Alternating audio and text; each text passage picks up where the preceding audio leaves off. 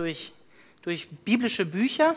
Und in diesem Zusammenhang muss ich euch leider einfach vorwarnen, das wird natürlich jetzt heute ein bisschen technisch, weil ich einfach euch einen guten Überblick geben will, wann wurde der Brief geschrieben und so weiter, weil es einfach wichtig ist, um einen Brief, der mehr als 2000 Jahre alt ist oder knapp 2000 Jahre alt ist, gut zu verstehen. Und bevor ich das tue, werde ich jetzt noch beten. Herr, ich danke dir für diesen Abend und ich danke dir für dein lebendiges Wort, nicht nur das lebendige Wort Jesus Christus, sondern auch dein lebendiges Wort, die Bibel. Ich danke dir dafür, dass, ähm, ja, dass äh, der erste Johannesbrief ähm, direkt in unser Leben sprechen kann und dass dein Wort lebendig ist und Kraft hat, wirksam ist, um unser Leben zu verändern.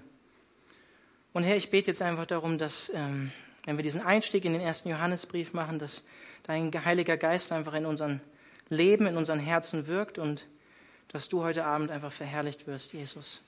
Dass du groß gemacht wirst. Und ich bete darum, dass du uns einfach einen wachen Verstand und einen wachen Geist schenkst, um meinen Worten zu folgen. Ich bete das in Jesu Namen. Amen.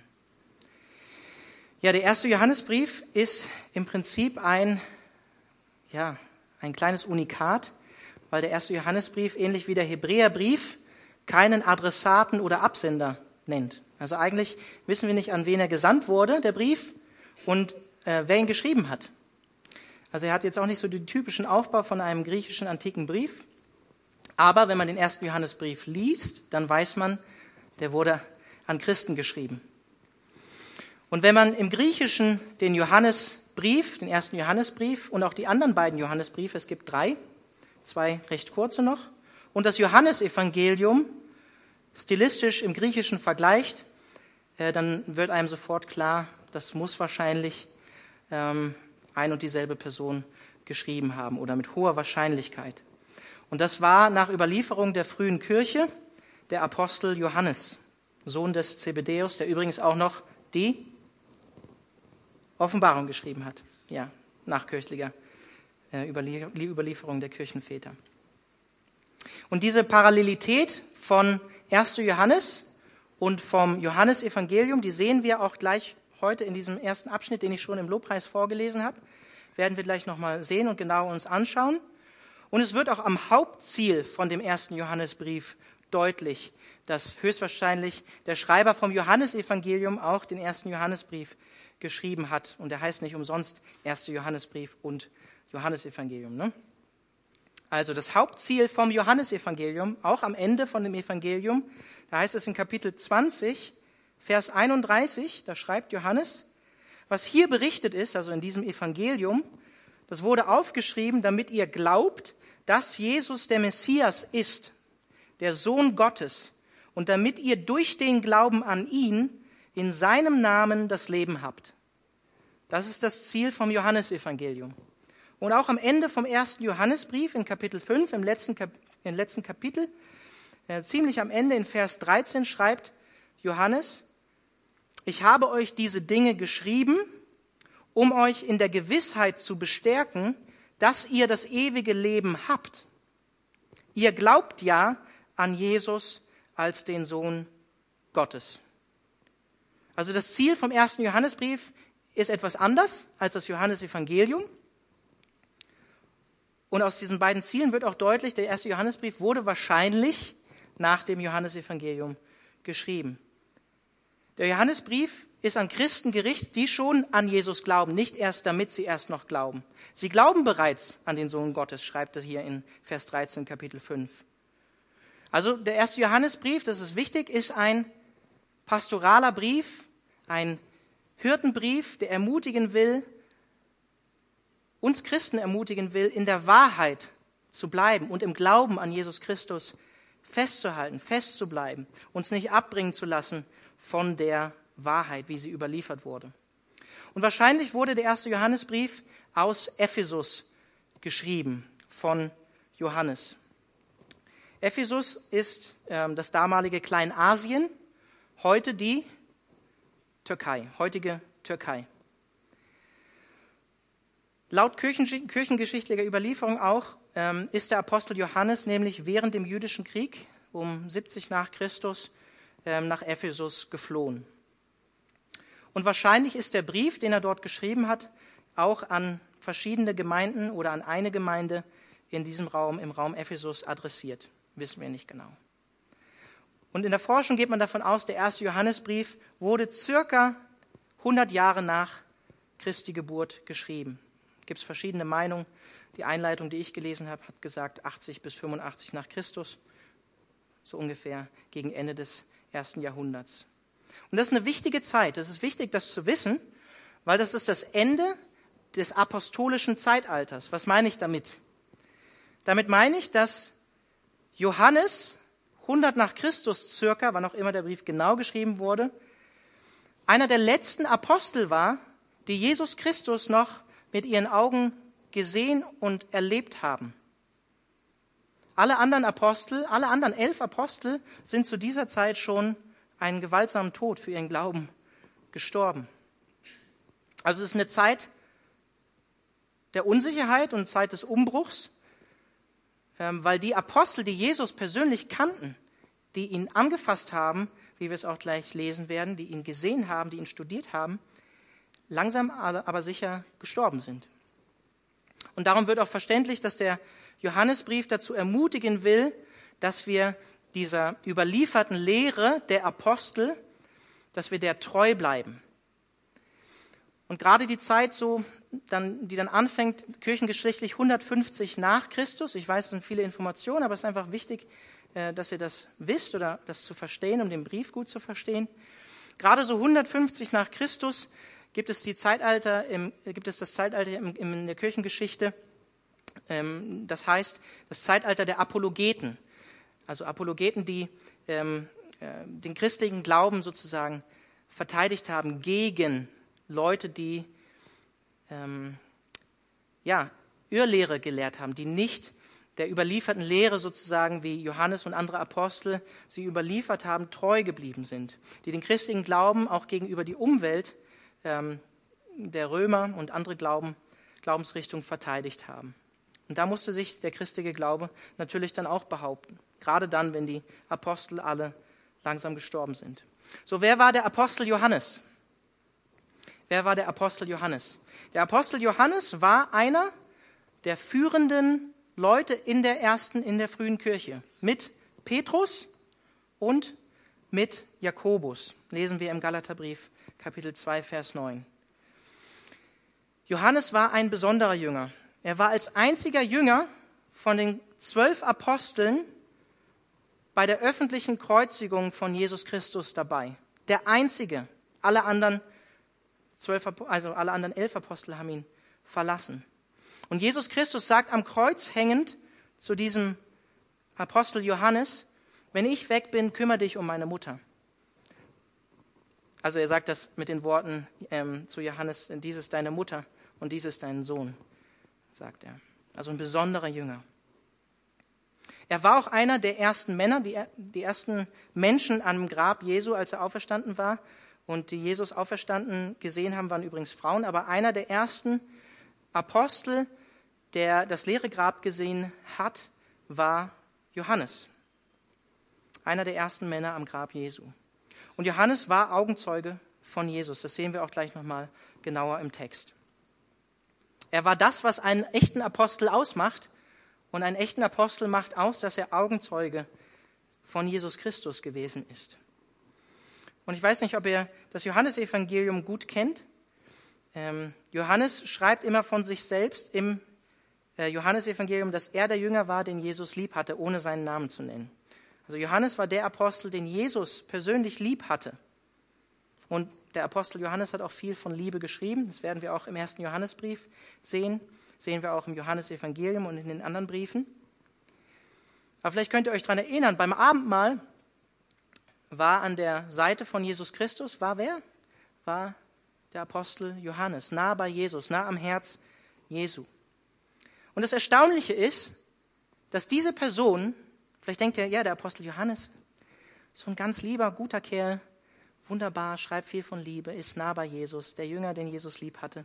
Das Erstaunliche ist, wenn man sich die Geschichte und die Entwicklung von Johannes dem Apostel anschaut und dass er so viel von Liebe schreibt, ähm, ist wirklich erstaunlich in dem Zusammenhang, wenn wir den Nicknamen oder den Nickname kennen, den Jesus Christus ähm, Johannes und seinem Bruder gegeben hat.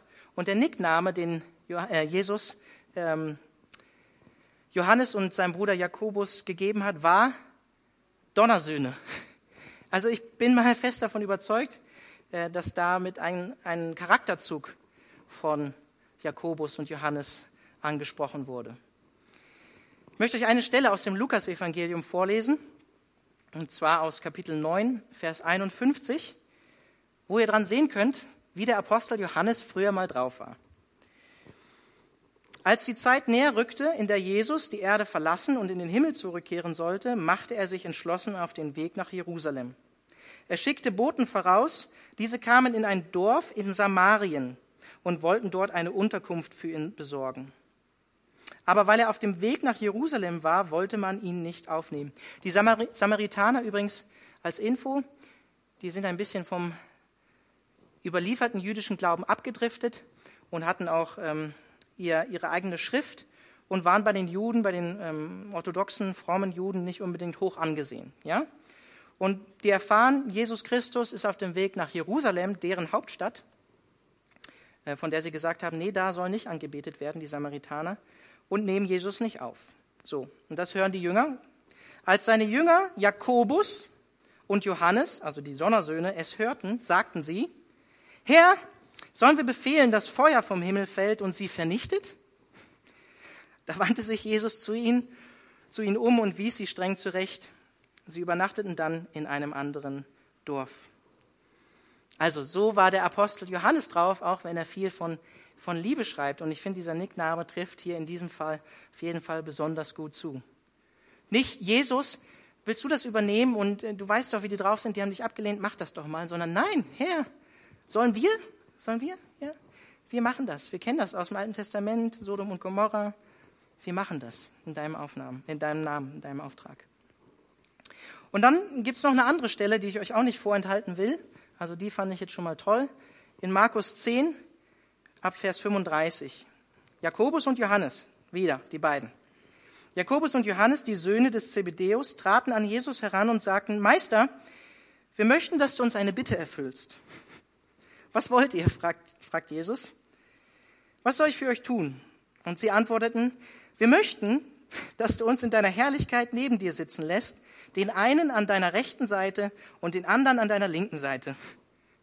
Jakobus und Johannes. Und dann sagt Jesus, ihr wisst nicht, um was ihr da bittet, entgegnete Jesus. Könnt ihr den bitteren Kelch trinken, den ich trinken werde, und die Taufe empfangen, mit der ihr, mit der ich getauft werden muss?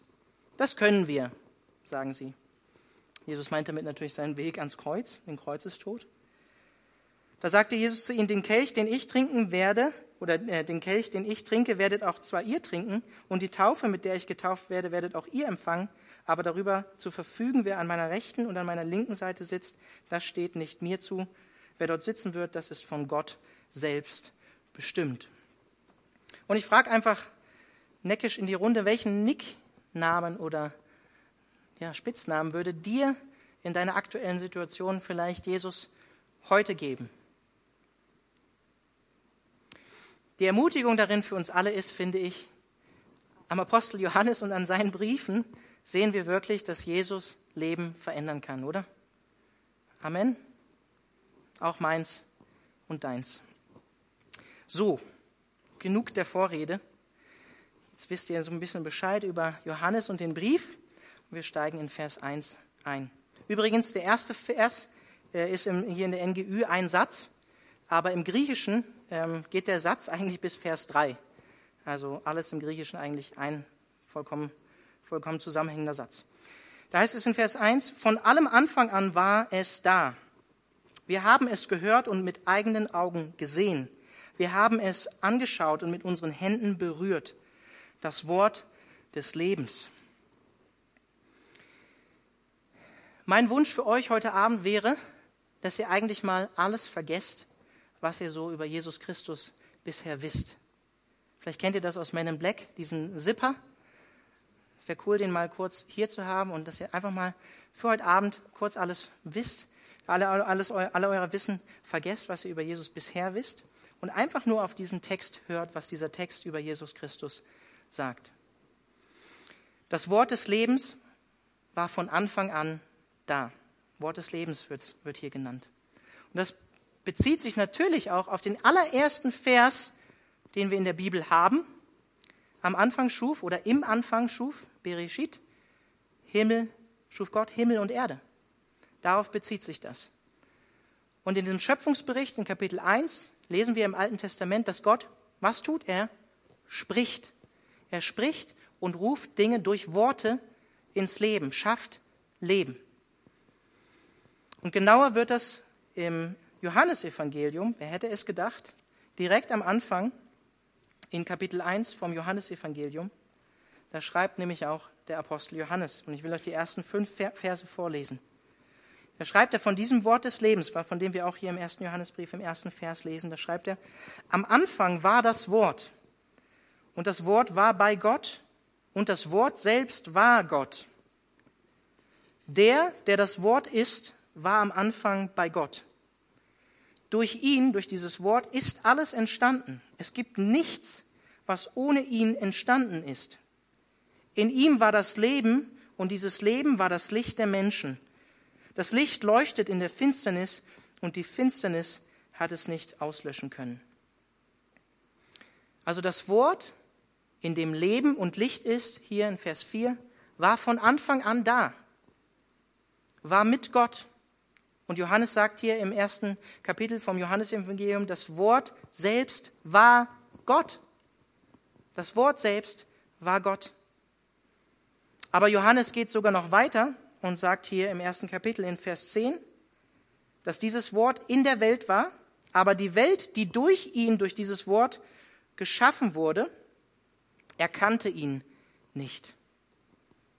Also dieses Wort, was von Anfang an bei Gott war, was selbst Gott war, kam in diese Welt, in diese Welt physisch. Das, und dieses Wort hatte diese Welt selber geschaffen. Selber geschaffen. Ich weiß nicht, was du über Jesus denkst. Wenn ihr hier am Sonntag mit dabei wart im Lukasevangelium, da sind wir gerade noch am Anfang vom Lukasevangelium, Johannes der Täufer sagt von diesem Wort, es beschreibt natürlich Jesus, dass es schon vor ihm war. In Vers 15 sagt Johannes über Jesus, von ihm habe ich gesagt, der, der nach mir kommt, ist größer als ich, denn er war schon vor mir da.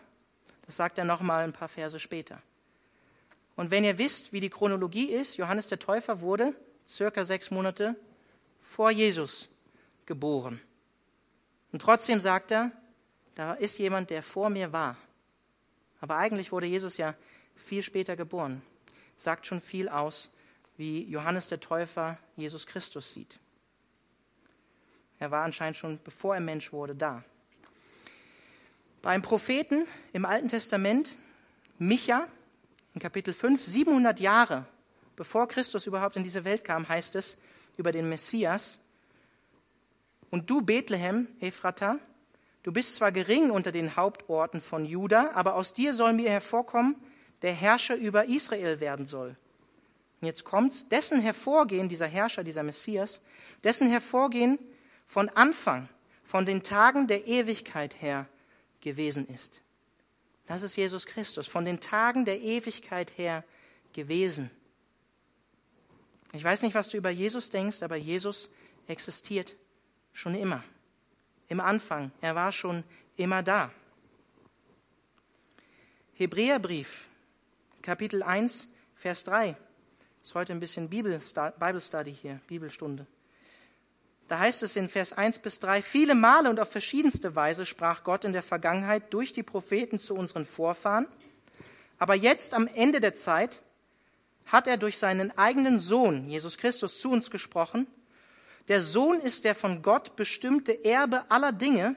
Durch ihn, durch diesen Sohn, durch ihn hat Gott die ganze Welt erschaffen. Er ist das vollkommene Abbild von Gottes Herrlichkeit der unverfälschte Ausdruck seines Wesens. Durch die Kraft seines Wortes trägt er das ganze Universum. Und nachdem er das Opfer gebracht hat, das von den Sünden reinigt, hat er den Ehrenplatz im Himmel eingenommen, den Platz an der rechten Seite Gottes, der höchsten Majestät. Also durch den Sohn, das Wort, hat Gott die Welt geschaffen. Und dieses Wort, Jesus Christus, erhält in seiner ganzen Kraft das gesamte Universum in diesem Augenblick als wahrer Gottmensch im Himmel. Vor circa einem Jahr, als wir hier als Pastoren angefangen haben, Alex, Sam und ich, sind wir am Sonntagmorgen Gottesdienst durch den Kolosserbrief gegangen. Und ich hoffe, ihr wisst noch, was im Kolosserbrief steht. Kapitel 1, Vers 16 bis 17. Da heißt es über Jesus. Denn durch ihn wurde alles erschaffen, was im Himmel und auf der Erde ist, das Sichtbare und das Unsichtbare, Könige und Herrscher, Mächte und Gewalten. Das ganze Universum wurde durch ihn geschaffen und hat in ihm sein Ziel. Er war vor allem anderen da und alles besteht durch ihn. Das ist Jesus. Das ist Jesus. Das Reden Gottes, was wir in 1. Mose Kapitel 1 lesen. Wenn Gott spricht, dann schafft er durch Jesus Christus Dinge, die wir physisch sehen können. Schafft er uns letztlich. Jesus hat alles geschaffen, was wir sehen und erhält aktuell diese Welt durch seine Macht. Und Jesus war bereits vor allem Anfang an da, vor allem anderen, bevor er in diese Welt kam. Und in Johannes 1, Vers 1 macht uns Johannes klar, dieser Jesus, das Wort des Lebens, was er sagt, ist ganzer Gott. Das sehen wir auch in Vers 2, wenn er weiterschreibt. Ja, das Leben ist erschienen, das können wir bezeugen, wir haben es gesehen und wir verkündigen es euch. Und dann heißt es, das ewige Leben, das beim Vater war und unter uns erschienen ist. Ewiges Leben wird Jesus Christus genannt. Übrigens, äh, in Vers 3 wird er dann auch das Wort des Lebens gleichgesetzt mit seinem Sohn Jesus Christus. Also das ewige Leben, das Wort des Lebens, Jesus war in Ewigkeit bei dem Vater, bei Gott. Und es ist wichtig, das hier in diesem Zusammenhang zu erwähnen oder zu verstehen. Man kann den Johannesbrief und sowieso Briefe im Neuen Testament nicht einfach, einfach aus ihrem Kontext herausreißen und einfach so für sich lesen. Ich ermutige euch natürlich dazu, die Bibel zu lesen. Aber es ist interessant, circa 100 nach Christus gab es einen Irrlehrer, der hieß Kerinth. Und es gab auch andere Irrlehrer, die in Richtung Gnostizismus und Doketismus gegangen sind, die die Gottheit Jesu verleugnet haben und auch seine Präexistenz, das heißt seine, sein Sein und sein Wesen, bevor er überhaupt Mensch wurde, bestritten haben. Und es gab Irrlehrer, die ungefähr im ersten Jahrhundert nach Christus unterschieden haben zwischen dem Menschen Jesus Christus und einem göttlichen Christus. Und dieser göttliche Christus, der war nur eine Zeitweise, war der bei Jesus, haben sie gesagt. Der war nur zeitweise da. Der war, ist bei der Taufe, als der Heilige Geist kam in Form einer Taube, dann ist dieser göttliche Christus zu ihm gekommen.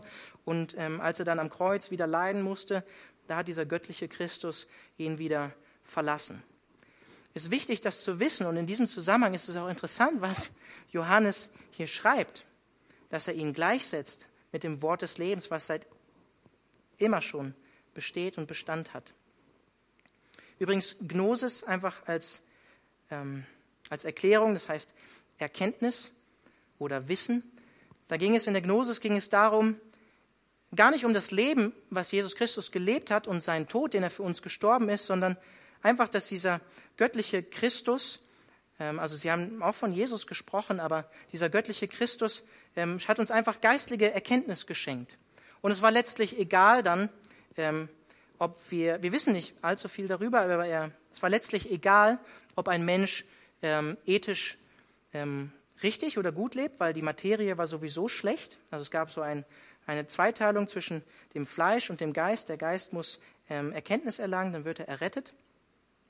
Und ähm, das konnte aber auch ins Gegenteil ausschlagen. Konnte auch ausschlagen in eine Askese, wo ähm, ja, der Körper und ähm, alles, was wir mit dem Körper tun, ähm, sich enthalten werden musste. Also es gab beide Extreme. Und das ist auch wichtig zu wissen, wenn wir, wenn wir weiter in dem ersten Johannesbrief gehen. Aber das werde ich dann auch nochmal aufgreifen. Doketismus heißt, kommt aus dem Griechischen von Dokeo, scheinen. Ähm, das ist so ähnlich wie mit, mit der Lehre vom Kerinth. Der Doketismus hat dann ein paar, Jahr, ein paar ähm, Jahre später gelehrt, dass äh, Jesus Christus äh, nur einen Scheinkörper hatte und gar nicht wirklich physisch als wahrer Mensch zu uns gekommen ist. Also ganzer Gott und wahrer Mensch. Johannes macht uns hier deutlich, das Wort Jesus Christus ist ganzer Gott. So wie es auch im Johannesevangelium heißt, ich und der Vater sind eins. Johannes 10. Aber was schreibt uns Johannes hier noch?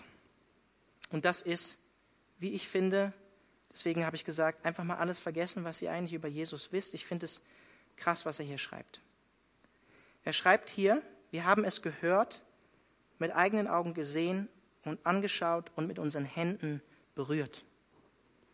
Dieses Wort des Lebens, das ewige Leben, was von Anfang an da war, von dem wir in 1. Mose lesen, Gott schafft durch sein Wort, das beim Vater war, das selbst Gott ist, Jesus Christus, den hat Johannes persönlich gehört.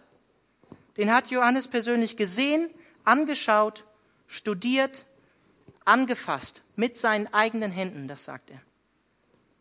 Wir lesen da so schnell rüber, aber das ist krass. Johannes war ein Augenzeuge von diesem Menschen Jesus Christus. Und er sagt, ja, ich habe ihn mit meinen Händen berührt, ich habe ihn angefasst, physisch, er war hier. Das Wort des Lebens ist erschienen, er war wahrer Mensch. Jesus Christus ist kein Mythos.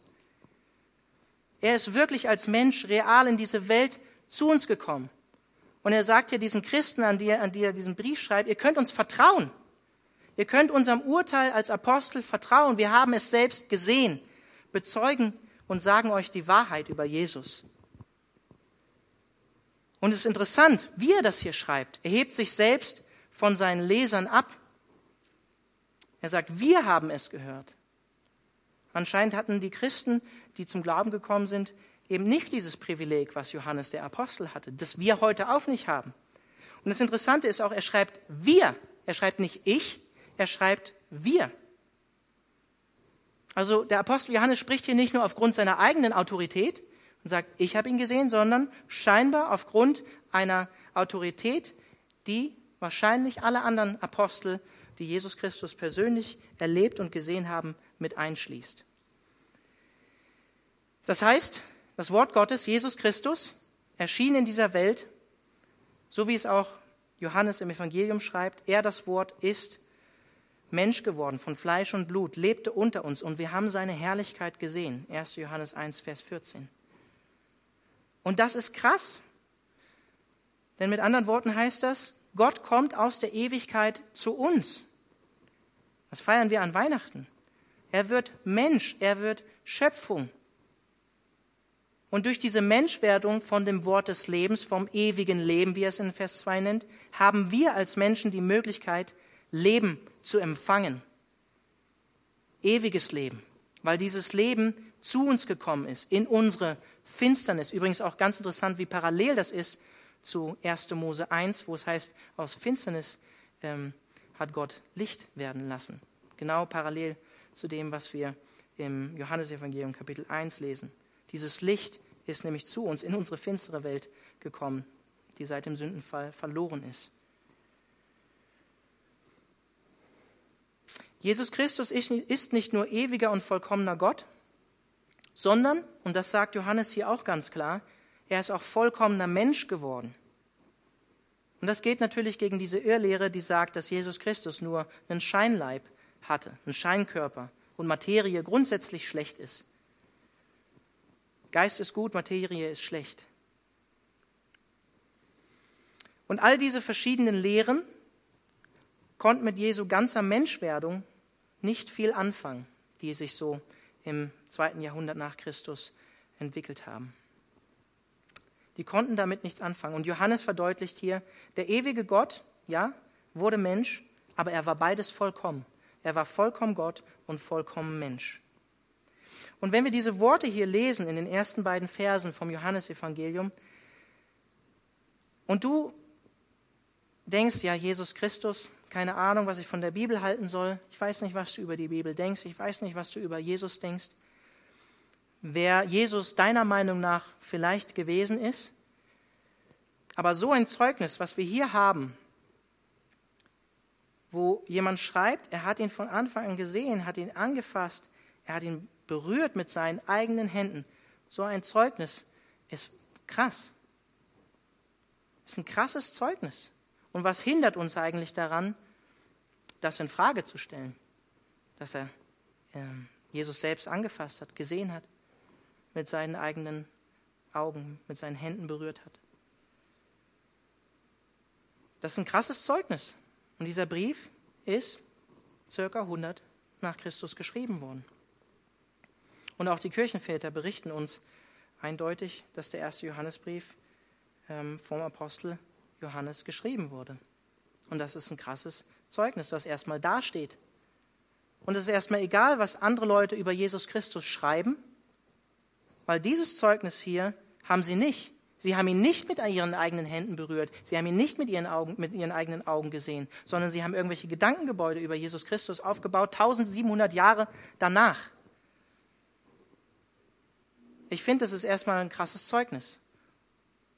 Unabhängig davon, was du jetzt über mich denken magst, wie unaufgeklärt ich vielleicht bin oder was weiß ich was, dass ich Mythen glaube.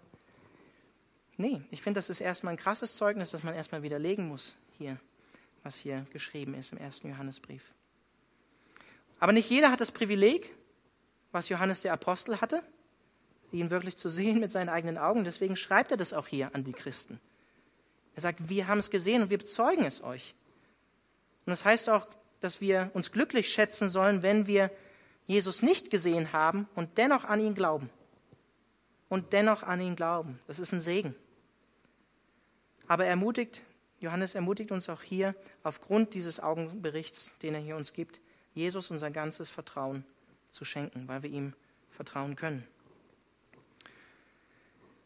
Vers 3 und dann Vers 4, schon 10 nach 8, aber ich denke, ihr seid noch wach, gell?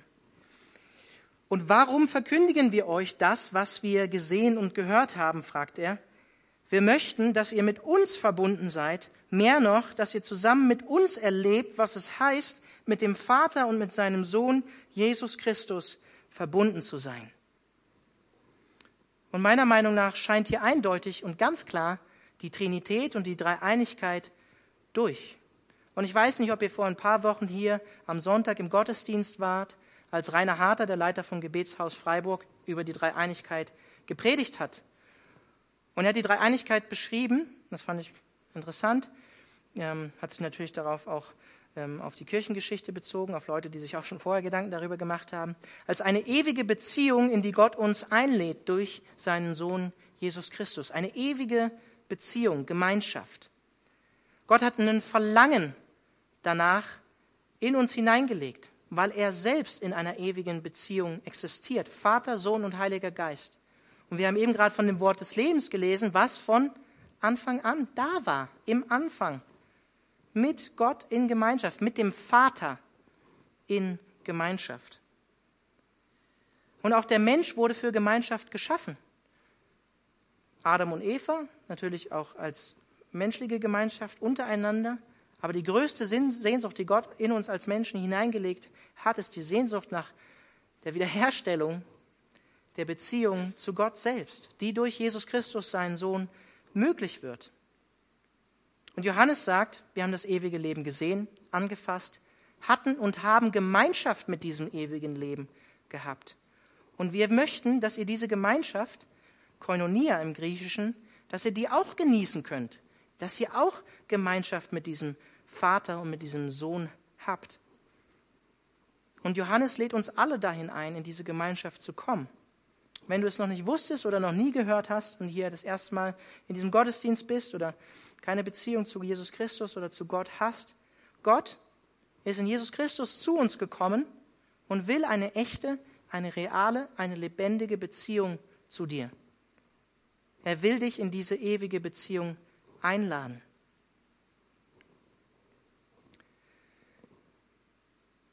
Was sagt Johannes hier noch in Vers 3? Er sagt, bleibt in der Gemeinschaft mit uns. Wir möchten, dass ihr mit uns Gemeinschaft habt, sagt er. Und er verbindet das mit der Gemeinschaft mit Gott selbst. Das ist ganz interessant. Ich möchte euch einen Vers aus Kapitel 2 vorweggreifen, und zwar Vers 19.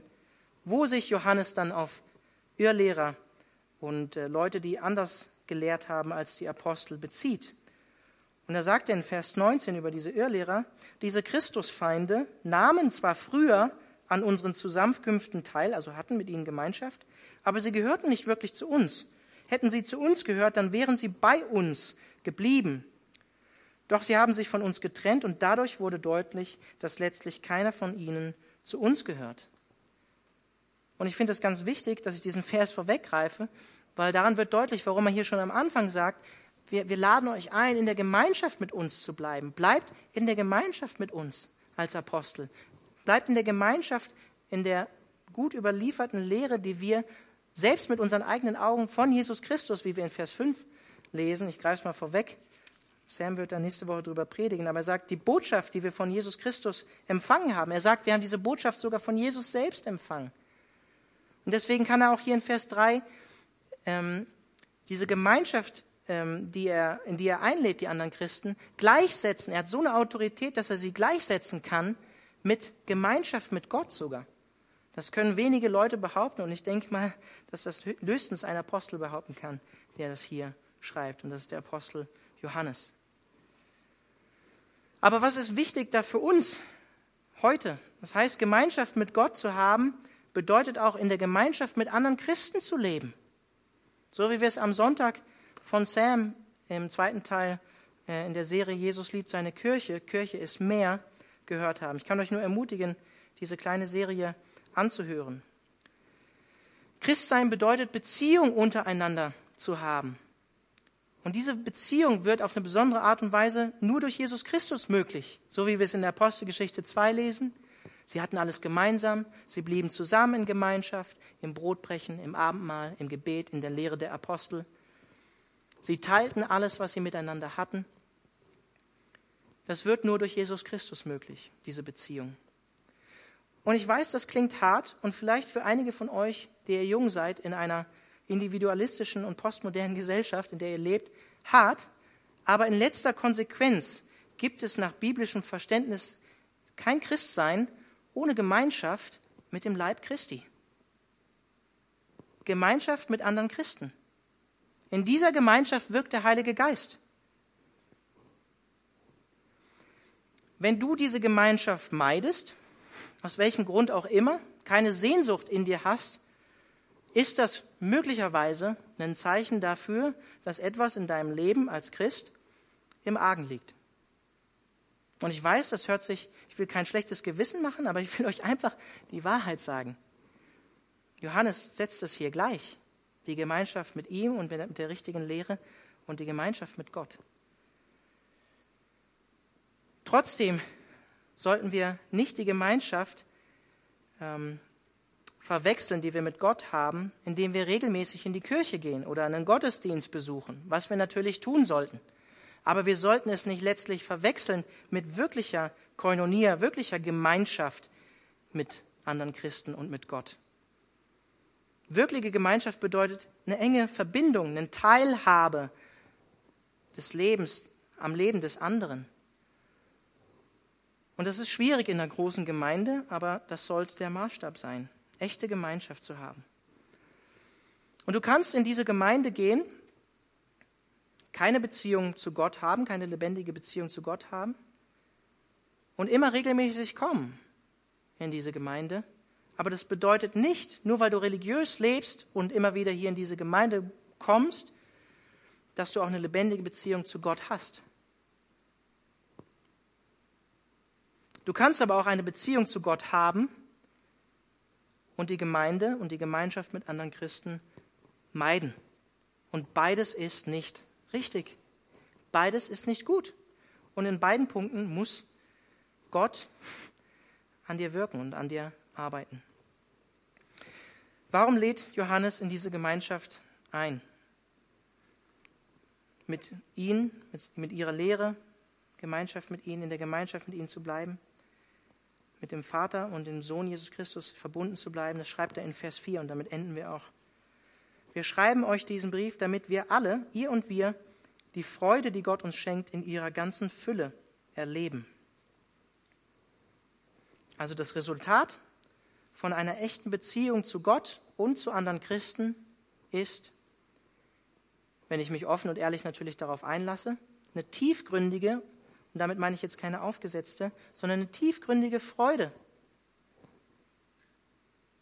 Eine tiefgründige Freude daran zu empfinden, wirklich in Gemeinschaft mit anderen Christen zu leben und das Leben miteinander zu teilen. Und wenn das nicht da ist, und ich weiß, das ist bei vielen von uns nicht da, dann sollten wir uns die Frage stellen, warum das nicht da ist. Warum unsere Freude, wie er schreibt in Vers 4, verloren gegangen ist an der Gemeinschaft mit anderen Christen, an der Gemeinschaft mit Gott dem Vater und Jesus Christus, seinem Sohn. Ich glaube, diese Freude beginnt natürlich mit der Erkenntnis, dass Jesus Christus dein Erlöser ist dass du das anerkennst, dass er das Wort des Lebens ist, das ewige Leben, gekommen als wahrer Mensch und wahrer Gott. Und ich möchte einfach hier nochmal die Frage stellen, ich kenne deinen Hintergrund nicht, aber was denkst du über Jesus Christus? Wer war er für dich? Und schenkst du den Worten, die Johannes hier als Augenzeuge schreibt, wir haben es gesehen, wir haben es angefasst, wir haben es berührt, das ewige Leben, was beim Vater war, ist erschienen. Schenkst du diesen Worten von Johannes dem Apostel Glauben? Oder schenkst du Leuten, die vielleicht an der Uni einen Professorentitel haben und tausende Jahre danach was über Jesus Christus zu wissen meinen, ein Gedankengebäude darüber aufbauen, mehr glauben als dem Apostel Johannes und seiner viel früheren Schrift. An der Offenbarung von Jesus als Mensch wird auch deutlich, Gott will Gemeinschaft mit uns. Die Frage ist, hast du diese Beziehung und diese Gemeinschaft? mit Gott. Es ist so einfach, in diese Gemeinschaft zu treten. Ein Gebet zusammen. Wir begleiten euch gerne, wenn du nicht an Jesus glaubst. Gott dein Leben anvertrauen mit ein paar Worten. Gott in dein Herz einladen. Und Gott wird sich dir zeigen, wenn du nicht an Jesus glaubst. Und diese Freude, von der Johannes der Apostel hier in Vers 4 spricht, die aus der Gemeinschaft kommt und aus der Gemeinschaft mit Gott, aus der Gemeinschaft mit anderen Christen, die setzt sich natürlich in unserer Beziehung untereinander als Christen fort. Und wenn du diese tiefe Freude nicht hast, will ich einfach nochmal fragen, warum nicht?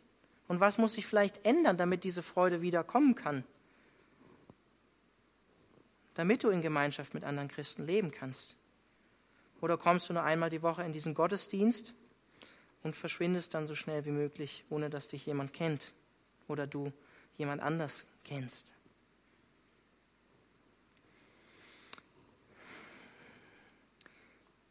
Herr, ich danke dir dafür, dass du in Jesus Christus als wahrer Mensch und wahrer Gott zu uns gekommen bist. Dass du uns alle einlädst, in diese Gemeinschaft zu treten, Herr. Und ich bete einfach jetzt für jede Person, die in diesem Raum ist und keine Beziehung, keine Freude in ihrem Herz hat. Ich möchte dich darum bitten, Herr, dass du dich offenbarst, Herr. Da, wo Sehnsucht danach ist, eine Begegnung mit dir mit diesem lebendigen Wort, mit diesem ewigen Wort, was Leben schafft.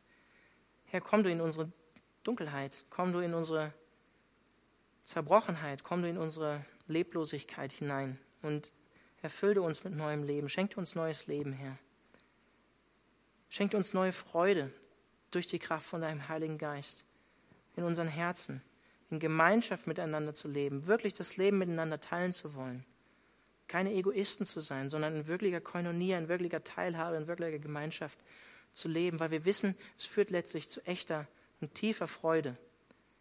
Herr, und zeigte uns da, wo diese Freude verloren gegangen ist, warum. Und zeigte uns, wie wir zurückkommen zu einer echten Freude an Gemeinschaft mit dir und an Gemeinschaft mit anderen Christen. Amen.